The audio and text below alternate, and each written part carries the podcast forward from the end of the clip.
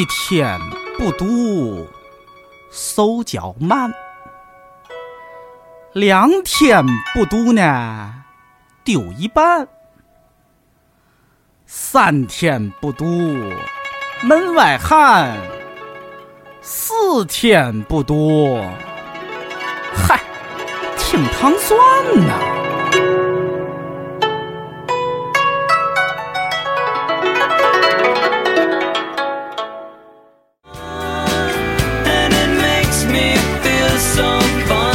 欢迎收听《糖蒜夜话》，我是魏叔，我是尹丹。嗯，这个之前我们最近夜话大事件挺多的哈，就是最重要的，除了见面会以外呢，就是我们建了一个群。对，然后基本上在节目上线那几天，是以每天一百人左右的速度在增长增长。对对对，所以那个，而且连续热聊了一个礼拜，就从上周六到今天。对，哎，我一直不太清楚，我没太注意过这个事情。流量这个东西是，如果你用四 G 哈，就你没有无线的情况下，它是算手机流量的，是吧？对啊，哦，但你就你点不点开都有这个流量，是吧？不点开应该不产生流量吧？我不太清楚哎。对，我一直觉得说。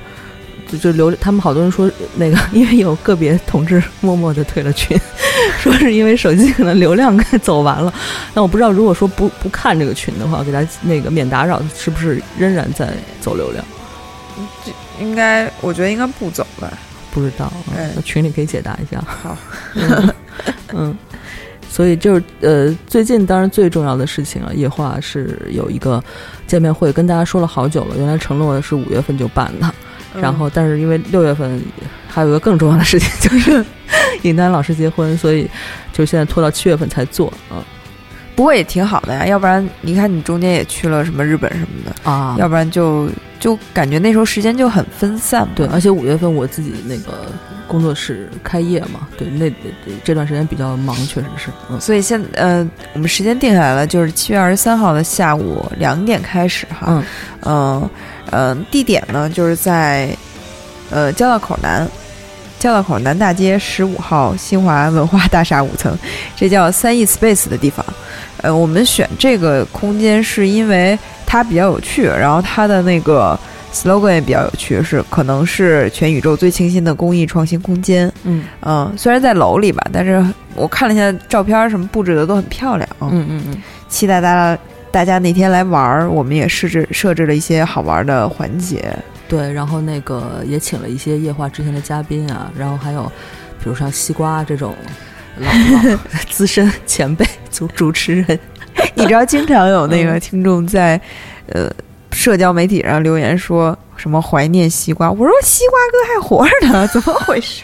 对，然后那天我说西瓜来 DJ 什么的，他们群里也会说啊，说特别喜欢西瓜，可惜他已经走了。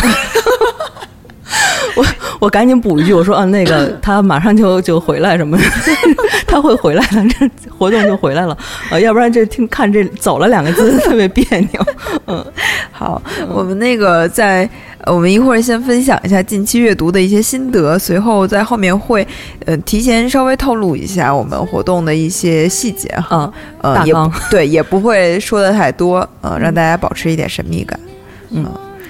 呃，当时在群里面说，就是这一期节目想打算好好推荐录一呃录录一本书嘛，但是因为我最近确实是个人的，呃工作这块事儿实在是有点多，所以确实也很那什么，就没有好好读什么具体的这种就是呃比较长的那种书，嗯，所以但是尹丹老师他还是有一个推荐的，对吧？嗯嗯。呃，那个，因为我最近虽然每天都在不停的跟我们单位的那个活动在分享阅读的内容哈，但是好在这个 开始之前，我也读了几本自己想读的书。嗯，那么今天想推荐一本就叫《深夜小狗神秘事件》。嗯，它是叫呃，哎呦，我不记得那作者叫什么名了，反正知道他是因为有一次对外国作者有一次看到那个它上面写。这个畅销超过了《哈利波特》，所以我就还挺感兴趣的，去看了一下。是国外的榜上是吗？对，嗯。然后他，呃，他那个，我之前是先看的，他有一个话剧，哦，是那个呃，NT Life 也是 NT Life 好像是，嗯就那种国外的像放电影似的，在演嗯咱们的剧场看。嗯然后他做的非常的实验，嗯比如他里面表现内心的时候会用那种特别燥的噪音来制造，哦所以他后来安晴就睡着了。因为他特别累，然后他那个噪音如果一个持续的高分贝的话，你其实是会特别疲劳嘛。嗯是然后他就睡着了。但是整个看下来的话，特别震但是这个还是没有什么逻辑关系，一个高分贝噪音就他就睡着了。就就累吧。嗯 然后反正后来又看了书，书和呃就是这种舞台的感觉还是不太一样。嗯那它讲的是一个什么故事呢？就是首先这个讲的是一个围绕在呃一个小小男孩身上发生的，呃围绕在他身上的事情。那么这个小男孩他有个特点，就 是就是他是有病。对，他是自闭症儿童，嗯嗯，他所以他眼中的世界和一些相对正常的，比如说我们这样的人，可能看的是不一样的。嗯首先，他有一些就很像，比如说像 Shell 的那种强迫的地方。嗯嗯嗯，偏执举个例子，就是嗯。他吃饭的几种食物是不能相互碰到的，嗯。就所以没有办法吃乱炖是吧？对，就是你知道吧？咱们体会那种，比如说盖浇饭什么的，嗯。就是面条他也吃不了了，就是必须得严格的分开嗯。啊。然后他是不能接受人有身体接触的，啊，比如说这个好像很多自闭症都有这个症对对对，嗯。所以他和他父母表示爱的时候是那个，就是要伸出伸出右手吧，嗯。然后五指相碰，这个就表示我爱你，表示我拥抱你了。五指相碰是还是接触了是呗？对，就是接触，嗯这是已经是他能极限极限。对，嗯嗯，那他这个故事讲的是什么呢？就是有一天他在他邻居的后花园发现邻居的狗死了，有一个除草的那个叉子把它插死了。嗯然后当时因为这个跟狗在一起只有他，所以邻居就出来尖叫，以为是他杀了狗。嗯，他就觉得我要解决这个问题。那么他比其他自闭症儿童稍微幸运一点的呢，就是。他其实智商是有一些超群的，就是在计算能力上，嗯。就因为我们看过《雨人》那种，嗯。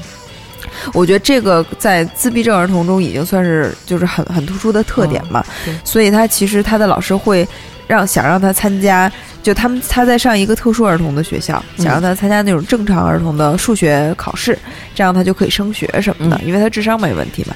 然后他解决这个这个谜题的办法就是他会去做一个调查，那每天把他调查的线索记下来。那么随着他调查的深入，他拜访了很多他原来觉得不可能接触的人，比如他的邻居啊什么的，嗯这个对他来说就是很大的突破，比怎么跟人聊天啊什么的。嗯然后调查中他的呃一些生活中的疑点也不断的浮现出来，比如他的妈妈死了，他爸爸是怎么跟他说的。后来发现他妈妈并没有死，嗯而是跟邻居，就是那个死了狗的邻居的呃丈夫，就是算是婚内私私奔了吧。啊嗯，然后他妈妈那时候想跟他爸爸离婚，反正他爸爸就特别生气，所以就骗他说他妈妈死了。嗯嗯那么他爸爸寻求安慰呢，也就和那个邻居好了，明白吧？哦他俩相当于这样。那就是拆散了，重新组合了一下。是是是 然后因为这个小男孩不断的在讨论狗的事，就是要调查狗，也惹来了很多麻烦。比如说，就是他会遇到警察，因为警察有的时候会比较强硬的要碰他什么的，所以他就会倒下来尖叫之类的，就以他的方式来表达嘛。就会被带到警局。那么他爸爸一次一次的警告他不要再管这个事情，他不听。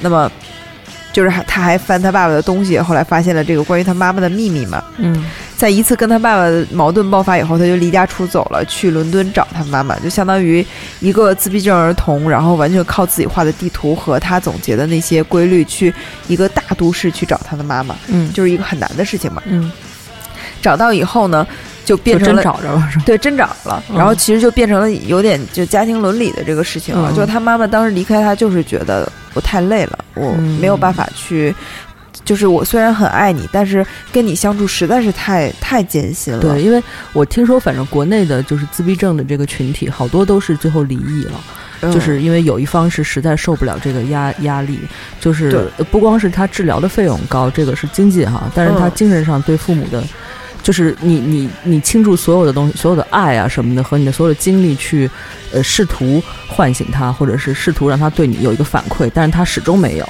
是然后后到后来后期就可能稍微脆弱一点那一方就崩溃了，然后就就走了。嗯，对，就然后他会说，比如说我非常爱你，但是我有时候想抱你的时候，你就会尖叫着躲开啊什么的。嗯这个其实对妈妈来说是很大的打击嘛。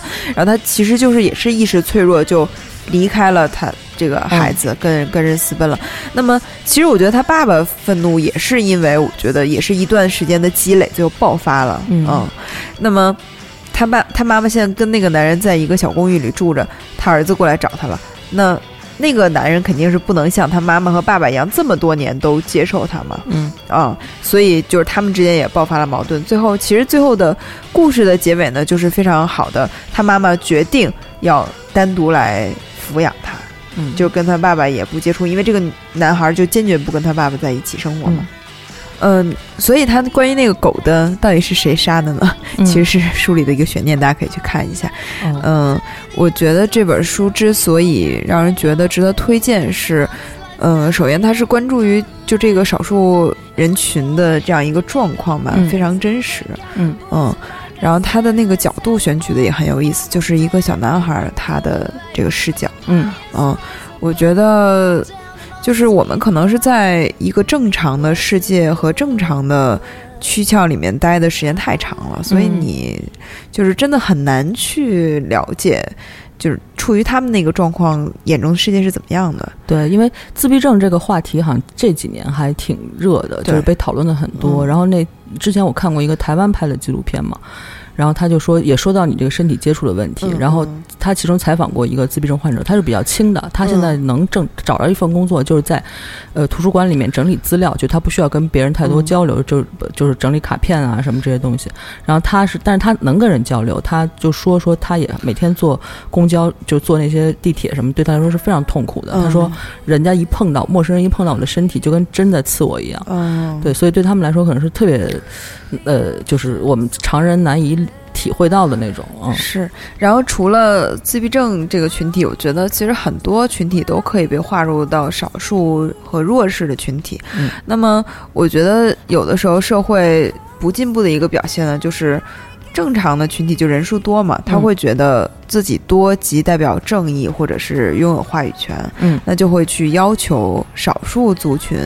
怎么怎么怎么样？嗯那具体的也也不多展开了。其实我觉得多只是代表，就是你很幸运，你是嗯在多的这边儿，嗯，就这并不代表你多就是正确的。对，对，所以就是没有，我觉得没有一方人是正确的和不正确的，就是嗯大家都要互互相理解吧。然后，呃我觉得里面有一个让我感触挺深的，就是因为他在英国，所以即使大家都觉得他很奇怪，但都在尽力的，就是帮助他去维护他自身的那个保护层吧。嗯，就是比如说，呃，警察知道他不能碰他，也尽量的去跟他保持距离等等的，嗯。然后包括他邻居什么的，我觉得这可能是，呃，是就是以社会进步的表现吧，就是文明的表现，就是你你去照顾一个少数族群的，尤其他还是生病，嗯，对对对。对对对，那天我忽然是看是看圆桌派吗？还是看锵锵呀？嗯 反正就只看窦文涛的节目，可能，嗯，他说那个说为什么说在在台湾看到的，呃，大街上有这么多残障人士。啊，他说：“他说你们台湾这残障率是不是高啊？什么的？”嗯然后他说：“其实不是，就是因为这个社会更友好，就是呃很方便，对对对，嗯设施更更完善什么的，对所以人家能出来，不像在比如说不太发达的地方，他就这些保障就不好，然后人家就没法出门，就限制，所以显得大街上没有这样的。嗯是是是，我觉得这个是嗯，确实是这样的。而且之前其实北京也讨论过，呃，比如说导盲犬能不能上地铁、公交，这个事情都是需要讨论的。但其实它为什么要需要讨论呢？那你、嗯你怎么办呢？我就记得我有一次在地铁上，就有一个人突然碰了我一下，我觉得很奇怪，因为就是很少人啊，就是不是那种挤的。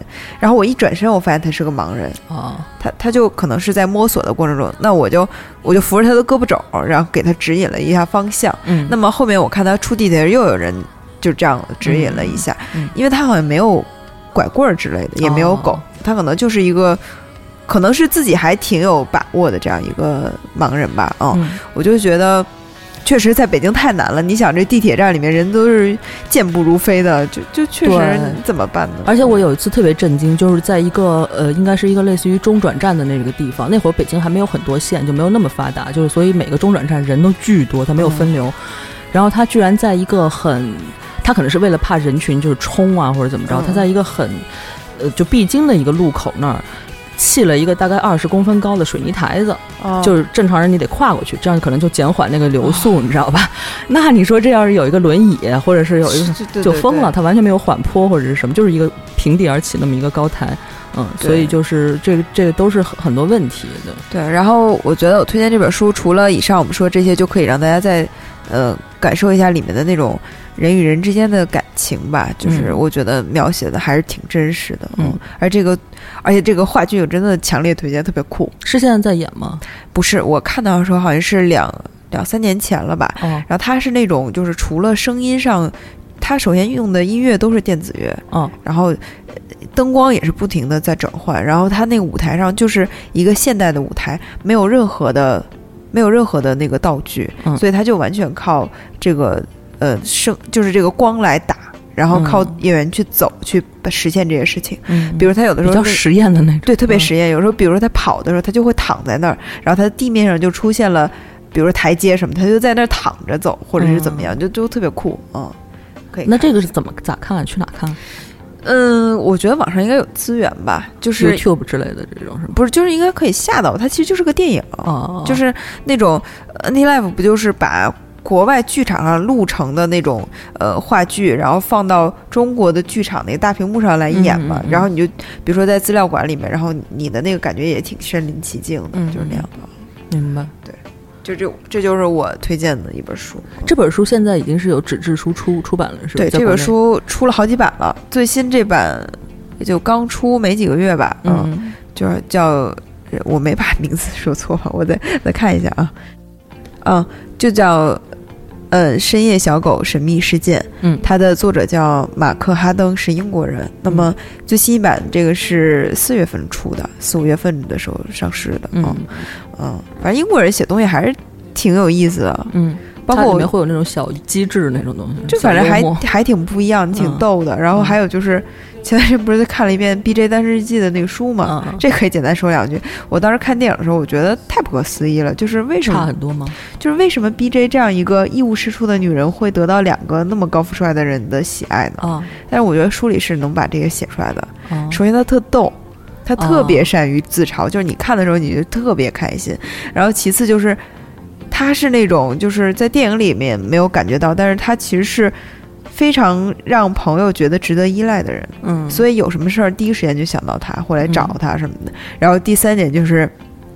大西说的那个，我身边的精英女士都太装了，然后你一点儿都不装 嗯什么的，所以就是我觉得书还是比较有合理性吧。嗯而且他虽然一直嚷嚷自己胖啊，他的那个体重没有超过一百二十斤，一百二十磅是吧？就一一百二十斤就六十公斤吧，他没有超过六十公斤，最多就是五十九点几。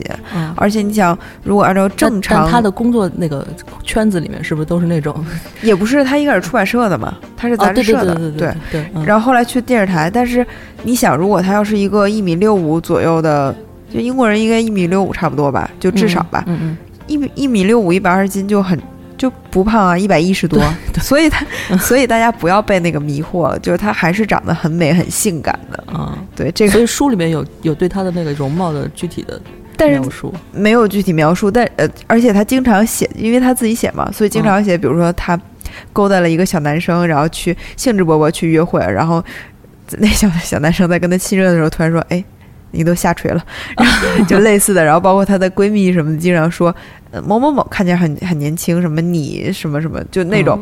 但是呢，就是。休格兰特演的那个角色是一个大花花公子嘛，身边嗯女的特别多，嗯是那个他主动勾引的 BJ，嗯所以我觉得他至少是就是性感的吧，因为他会说那个我喜欢你的胸啊什么的这种。哦，对，所以那次我我我忘了是在什么，反正听了一个讲座还是什么的，然后那个那个教授当时中间开玩笑说他他因为从美国我忘了是谁了，但是应该是很有名的，我就一下想不起来。然后他就在中间那个说，就是他在美国教书的时候，曾经问过美国呃学生，就是外国人啊，说如果你们你们呃就选择呃配偶的时候，或者选择男男女朋友的时候，最看重的是什么？他说这个问题他同时问了老外和中，因为他也在国内教书。然后，当中国女女生、男生的回答可能比较的说说那什么点儿，说直接一点就比较肤浅。他可能会就是，当然他们也很诚实，比如说好看，或者是多金，或者是反正都是很表。他说：“他说美国，他说反而是有一个非常统一的一个观点，但是出乎意料，他说是幽默感。啊，是然后他后来，但这个教授就很认真啊，就什么都是感觉要写一篇论文的感觉。他说为什么是这样的？他说我自己分析啊，说你想一个人他有幽默感，至少他的出身不会太惨。对，你想他从小如果苦哈哈的，然后那个生活生计都出有问题的话，那他肯定就是没有这个这方面的那种训练，或者是没有这个闲心去幽默或者什么。然后这样至少证明他的他的呃背景不会太糟糕，然后同时证明他的那个呃精神很健康，就人格比较完整。因为你想幽默感是其实一个很高级的东西，有幽默感的人基本上他人格还是比较完善的嘛，对吧？不会是那种偏执狂啊，或者是那种很很强迫的或者那种怪人。是所以说有这两点的话，其实是就已经。也很就是就基本上已经达到了一个很 很高的标准了，所以幽默感这个就是对国外还是他们还是更那什么一点儿，我觉得。对，因为幽默感，它其实背后的，首先对于这个人的来讲，他是智商就比较高的人嗯才会幽默嘛。然后，如果你你是想把，就是看你想传递什么样的基因往下走嘛。嗯我觉得人是有这样一个，你从从生理上来讲的话，他有这样，所以你选择幽默感强的人，就是说你想创造更聪明的下一代嘛。嗯对，像比如说安晴就是一个我觉得他很有幽默感的人，嗯，要不然你说他也不是高富帅，对吧？然后他就安晴是挺逗的，他很逗啊，而是那种冷逗，就是对 就就一下蹦出一个，然后挺逗的。对，所以我记得最逗的就是上次那个，我能想起来的最逗的，嗯当然我跟他平时 接触的也没有那么多。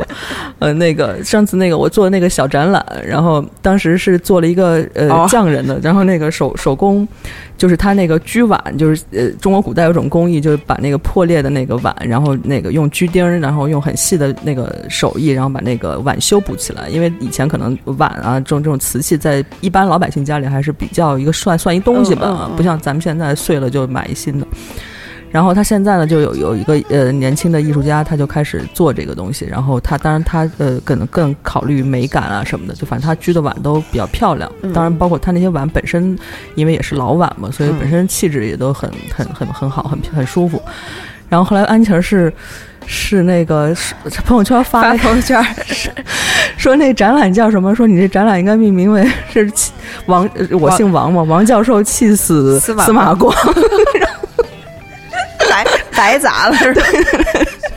说全给你补上什么的，嗯，所以就是他他就是这种挺真是挺逗的，嗯，所以我就觉得《B J 单身日记》后来你看的书也就明白了，就是谁不想要一个有趣的伴侣嘛？因为你嗯容貌这个东西它会消逝的，对然后金钱这个东西 特别更说不好了。对，而且金钱这东西，你当然不也不建议你真是找那种很很很差条件的，但是就差不多能够就行。对对对，你说你嗯能花多少钱啊？对，而且我一直觉得嫁入豪门不能说我吃吃不上葡萄说，我就觉得嫁嫁入豪门好像压力很大，就是是是肯定会有很强势的一个家族压在你身上，对你有好多要求。是的，我曾经认识一个朋友，确实是我身边儿，她说她嫁了一个很有钱的老公，确实是后来就不需要工作呀什么的，嗯但是她说我现在饭都不敢多吃，哦我害怕我的身材变，因为我老公很在意这个。真的，我反正是我特别在意这个，安晴儿不 能看出来，我讲个讲个逗的，就是我不是一直减肥吗？从三月份就是到婚礼结束，现在其实也在继续嘛。嗯，然后去健身房啊，然后吃的少啊什么的。我其实我婚礼的时候已经比过年回来瘦了很多嘛。嗯然后安晴从来没说过，就前两天有一天我下班儿，然后他看着我，他说：“哎，你是不是瘦了？” 我说：“我说你是不是瞎呀？怎对，么？”这证明他是一个直男的特别好的一个例子。后来我说，怪不得他他自己不减肥，可能看不出来自己胖。对，然后那天其实我们做读书会的时候做《B J 单身记》，又讨论了一句，就是说这算不算女权什么的？嗯。因为感觉表表面上她是一个特丧的那种英国女青年，嗯。因为英国有一种，就是她的那个幽默有有一部分是建立在丧的那基础上，比如嗯。说什么 IT 狂人啊，里面的人都都特别骚眉大眼的，其实并不像美国那么要求政治正确。嗯。比如他那种喜剧是可以狂讽刺什么嗯。政治性和残疾人，嗯嗯。就是就是他有一集就是他被当成残疾人的，然后他一直就装残疾人。我觉得这样在美国一定会被狂批，嗯但是在 B J 里面，比如说他喜欢他的上司就休格兰特那个角色，然后休格兰特勾引他的时候，他就觉得。我知道这个是职场性骚扰，但我特别享受。对，嗯然后我没有，当时作者是在美国留学过的，他说嗯这样在美国就不可思议，就是嗯你在公开出版物或者电视上，你即使这么写了，你后面一定有一个就是反转，告诉他这个不对或者什么，嗯就是一定要怎么怎么怎么样，就是嗯他很政治正确嘛。那英国好像没有这些条条框框。对，好像英剧看起来比美剧更开开一点儿，对更 open 一点儿啊。然后后来我们就聊了，不管 DJ 呃 BJ 怎么丧吧，她是一个独立女性嘛，她就嗯自己来养活自己，然后她又又思考，比如说她是一个大龄单身女青年，周围很多人都讽刺她，但是她觉得我要找一个，首先我不是要找一个豪门高富帅，我要找一个我爱的，就是我我我我喜欢的，她就是要找一个我喜欢的，嗯然后她还会就是看到报纸上那种。呃，得意洋洋的年轻已婚女士写那种文章，她说：“你们有什么好得意的？然后你们不就回去看什么什么一大堆晚晚蝶，还有你那个不不成器的丈夫什么什么？”嗯她就打算写文章反驳等等。嗯就其实它是，而且它是一个八十年代的作品，所以它其实很先进。对嗯，嗯就是我觉得这个作品大家感兴趣可以看，特别适合消夏，啊，对轻松愉对，快，特别逗。嗯然后，但是我同事当时说，这个我们不是有一个纯文学交流群吗？嗯，说你应该引咎退群，你都读 BJ 的耻辱，纯文学群的耻辱。嗯，就是太逗了。嗯，你聊聊吧。呃，我就是可能两句话说完了。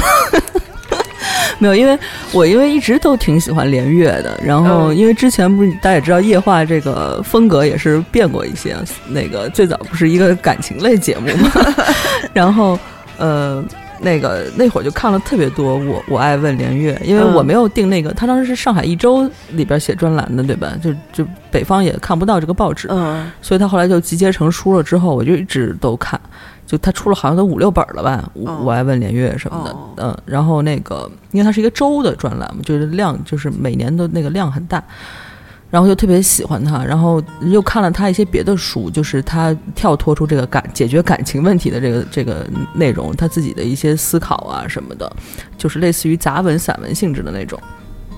然后当然，所以我就特别顺理成章就关注他的微信公众号嘛。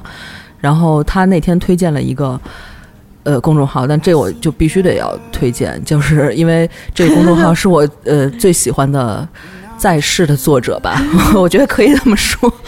呃，范范啊，就是说那个当时尹丹是也认识他是吧？我不认识他，我认识他的朋友。啊，就是一直说想请他，然后那个尹丹之前特别好，帮我找了范范的签名呃 的新书，嗯，然后他本身作为一个作者来说，不算特别有名儿，是吧？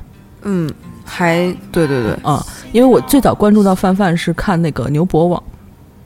和他的那会儿博客最流行的时候，他的天涯博客吧，嗯。哎、是忘了哪个博客了，反正是一个就是博客，然后我都觉得这个文字太棒了，就是，嗯，我自诩还是对文字有一点敏感度的，我真觉得他他的那个文字特别棒，而且它里边儿它不太涉及到特别，就一看就知道是一姑娘写的，就是不太涉及到那种很高深的什么理论或者是什么思想什么，不就它非常轻松，但是你又出其不意，你觉得这是你生活中，呃，遇到的很就很难遇到的这么一种感觉的东西，比如他有时候说。有有记得印象特深，就说为什么那个呃橘子不能热着吃，就是他就把橘子放进了微波炉，然后热热橘子，说冬天太冷了什么的，我就把橘子放进微波炉里热了 几十秒拿出来吃。嗯，当然他的文字，其实我最欣赏的是他就是文字，就是我现在描述可能没法特别呃。能体现出来哈。就是如果大家能看到他的文字的话，就是是很有很有灵气，对，超级有灵气。然后他也是北大毕业的嘛，其实也中文系的吧，我印象中，嗯，所以也是后来一直当，其实他是主职，也是出版社的编辑吧，作家，作家出版社的编辑。然后他现在出了两本书，第一本书《路上有惊慌》已经已经绝版了，可能印数也比较少。我在那个孔网，就是孔夫子旧书网上嗯看到已经炒到八十多块钱一本啊是吗？嗯，就八十多是最低的，也有一百多的，就是不一样价位。嗯，所以呃，就特别喜欢他。然后一看连月说他跟范范和另外一个人，那个人我不太认识可能就是我那朋友。啊。对，然后他们三三有三个人一起做了一个公众号，叫“会读书的人”。嗯，然后这个基基本上到目前为止，所有的文章都是范范自己来写的。嗯然后我觉得他这个文章的风格呢，沿袭了他的那个之前我看到的那些风格。我觉得这个，因为每一个小故事就，呃，没必要一个个说了。反正我觉得大家感兴趣的话是看一下，就是就真的是很新奇，然后出其不意，然后呃又好读。嗯，对，其实我们就是挺想把范范请过来的，但是嗯之前据我那个朋友说，范范应该很羞涩，反正我们到时候再试一下，看看要不要先约见面吃个饭聊一聊，就是熟悉一下。我觉得可以啊，我看他这公号上面，除了那个发文章，还有一个推荐书单啊，还对挺还挺有意思的。然后我记得连月最近也推荐了推荐了几本书，说人生好像说就是。他啊说，如果有一本书叫叫什么耸耸肩来着，他说他是给他的一个呃年轻的朋友吧，可能是他亲戚还是什么，就嗯阿宁什么的推荐的一个书，叫叫啊阿特阿特拉斯耸耸肩。对，然后他说这个，当然他这个文章里面推荐了三本书是吧？然后这个这本阿特拉斯耸耸肩是第一本，然后他说为什么要推荐这本呢？他就说如果呃，他如果是只能推荐一本，他也就会选这本书。他说这本书呃能够让你，嗯，第一就是能培养阅读习惯。说一会儿这么厚的一本书，你要是能给看下来，你的阅读习惯就养成了。对，然后剩下的就是有好多推荐理由吧，所以大家也可以在这个公众号里看到这篇文章。所以这个这真是没有完全是个人喜好推荐啊，没有不涉及任何软广 宣传，没有找过我们合作。嗯，对，哦，那个，而且他，我看他里面每幅画好像都是我那个设计师朋友给画的。哦，这个设计师朋友也做过好多他是做非常知装帧，封面的，嗯之前做书籍的，现在好像自己也不知道要干嘛了。嗯然后那个，比如说好多村上春树的那个《没有女人的男人们》，就是他画的封面，嗯呃，等等，他做了还挺多知名的封面，也是清华美院毕业的嘛，嗯，就挺好的。我觉得这几个人在一块儿都感觉很美好的样子。对对对。是，然后那个耸耸肩，我觉得也可以，我也去看一下。对，那天我我跟大家在群里说的那个猜人数的那个嗯无聊的游戏，呃，我当时呃就是打算买这本书的，因为这本书、啊当时我说如果谁猜的最接近的话，我会再买一本，多买一本，然后送给他。对，我就说的是这本书。哇塞，他他确实挺挺贵的，电子书都要卖到五十九块钱啊，六十块钱，啊，它呃纸质的在当当一百多。当当好像是九十多呗，亚马逊是九十多，反正挺贵的一本书啊。啊，呃老厚了。对，哦，真的哎，嗯，反正就是我，你刚才说那个，就读厚书，这个是培养阅读，就是阅读习惯，也确实是。嗯，前段时间我又把那个《金瓶梅》《卡拉马佐夫兄弟》看了一遍，嗯然后它本来就是一个。就纸质本就特别厚，然后我还是拿电子版看的，就是哦几千多页，你知道吧？翻不完。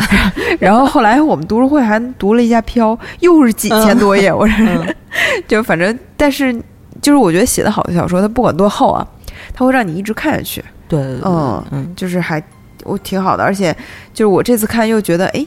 就是不太一样，因为你的人生不一样了，所以你再回去看那些原来看过的作品，这状态都不一样。对嗯，不同的理解。对，包括少女时期，比如说对那个，呃，就阿西里和那个百瑞德什么样的感情，嗯你现在看，我觉得这俩男人我都不想要，我觉得很浪费时间，干嘛呢？等等啊，嗯就大家可以就是阅读一下。结完婚果然不一样。嗯，对，那我们可以再聊一下活动的事情吧，对对对。嗯、活动呢，设置了一些环节。说的时候要小心一点，我就怕万一把，嗨，其实也没有什么特别。对，那那个希望大家都能准时到哈，因为我们的那个主要的就是环节都肯定是两点就两点左右就开始了，嗯嗯。然后呃，因为因为这个活动还是我觉得是呃以见面为主嘛，然后有一些互动的环节，所以就是需要大家一块儿来参与的，嗯，所以这个需就是如果来晚了的话，可能就会错过，嗯，然后具体是什么互动，那就我我来看，现场再说吧。还还但是有一个可能得先跟大家说一下，嗯。就是我们有一个交换书的那个环节，嗯。所以我觉得来的朋友们带一本自己最想跟其他朋友分享的书，嗯。呃，到现场来对。交换一下，然后我们也会有那个嘉宾会带他们推荐给大家的书，对。对，然后对，可能最后呃也是稍微很简单的说一下推荐理由之类的。是是是，这个其实就是让大家互相认识一下嘛。嗯然后我觉得阅读就是你知道豆瓣有一个非常好的功能，就是比如说我我关注你，我就点进你的页面以后，就是共同爱好。这个我觉得是，呃，就是可区别于那种，比如说咱们俩，嗯、就是一些生理上的相似，比如说你跟你的亲戚的相似，那个是注定的。嗯，但是你跟你朋友和染色体的相似。对但是你后面 就是你作为社会人的这个身份结交的那些人，都是靠你这个共同爱好来堆积起来的啊。嗯，除了就哪怕不是这个输影音，也可能是别的，就是物质上的也算嘛，就是这样的。嗯所以可以大家来看一下有没有同好什么的。嗯，然后还有有一些礼物，对，礼物也是我们有专门定制设计的一些，对，都不是现成的，都是为这个活动做的。嗯对我我可以把我的那个透露一下吗？什么呀？婚礼的那个，啊，有大奖。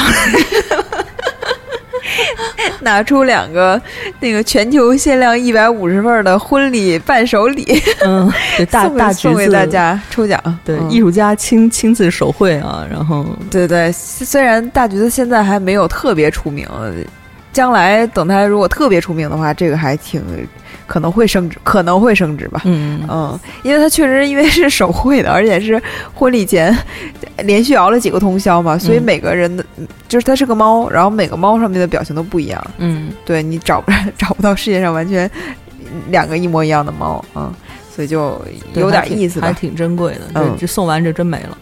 对，然后还有一些其他的礼物，呃，就暂时不透露吧。对，反正是这样，我就是每个到场的人呢都会有得到一一份呃礼物，然后那个尹丹老师那个呢数量有限，所以就是以抽奖的形式。嗯嗯，对我提供俩吧，嗯，价值两百六十八。嗯，嗯反正就是我们确保每个人然后最后大橘子抽着，不让他参与这个对奖。对对对对，嗯。就是我们嗯，就是会制作一些真的是为这个活动亲，就是现想的吧，原创的一些有创意的东西吧，嗯，就反正都很有意思啊，嗯。但还有一些梗在里面什么的。大奖不止这个，这 大奖是一个一个 pa 一个一个 package，一个一个一个包一个包对一个套装。对我们会有一些插电和不插电的礼物，我这是不插电的，还有插电的。可能是苏宁电器赞助。嗯，好，因为我不知道啊，加了群以后我才发现，大家对咱们俩的印象都有一些，就他们认为的那个印象。加因为声音是可以判断，就是人对声音可能有那个。经常不是以前老出那种事儿吗？就是说迷的都不行。就电台那会儿电台比较流行的时候，呃，就媒媒体没那么发发达的时候，嗯电台比较流行，说女的就哭着喊着要嫁给某一电台男主播什么的，然后不行，迷的都不行了。结果见到真人，真哭了。扭头回去了。然后那个，就有一天在群里。在讨论某一个听众的那个情感的问题，然后我就在那看看看看，后来坐过站了，地铁坐，而且不但坐过站，还坐过了两站。啊 我一抬头，我一哎呀，尹楠老师也是喜欢看这类的。然后那个就在群里说我坐过站了什么的，然后大家还有有一个人就说啊，跟我想的不一样，怎么会是这样的？什么什么嗯等等的啊。包括今天早上也发生一件特逗的事儿，我今天早上就是中午跟人约了吃饭，嗯所以我早上起来的时候就，呃，就因为平时比如说上班是七点多起嘛，然后嗯今天八点起，八点起了，时间就有点紧张，我又要洗衣服，呃，又想哎下午好像健不了身了，那么健个身，然后又晾衣服、化妆，就都特别忙啊，就是嗯要在家来回跑什么，猫还看我对，还得喂猫，给猫擦眼睛什么的。后来 我就终于赶上赶在那个就时间就是比如说我们约的十一点半，我在十一点终于坐上了出租车，然后我跟师傅说到哪儿到哪儿，然后我就跟人说，如果你先到了，你们先到，先找地儿什么的。然后这个人说，不是周日吗？这周六。然后我就说，呃，师傅，我们再回去吧，就是白忙了，你知道吗？还化一妆，特逗。嗯，所以就是比较晕哈。嗯，就确实是也事儿多嘛。嗯就是都就很奇怪的会把所有的事情都约在一起，很奇怪。对，总之吧，反正我们想的可能，我觉得见面会和可能会更了解我们一些吧。嗯嗯，对，可以现场的，呃，也留了时间给大家，就是直接跟我们交流、提问啊，什么这些的都可以。对，嗯时间还挺充裕的吧。嗯嗯嗯，好，还是欢迎大家欢迎大家家来玩儿。对来玩。二十三号，七月二十三号周日下午两点开始，嗯然后具体的地址呢，我们会有一个呃糖蒜的文案出来。对对对，然后有地图什么的，应该就很好找，因为本来都是在二环里了嘛，就是都嗯还比较熟悉的地方。而且那个地方好像交通也还挺方便的，嗯不是那种就是特难停车、特难找的地方啊。嗯所以欢迎大家来玩儿。嗯嗯，那好，今天就这样吧。嗯，感谢，拜拜拜拜。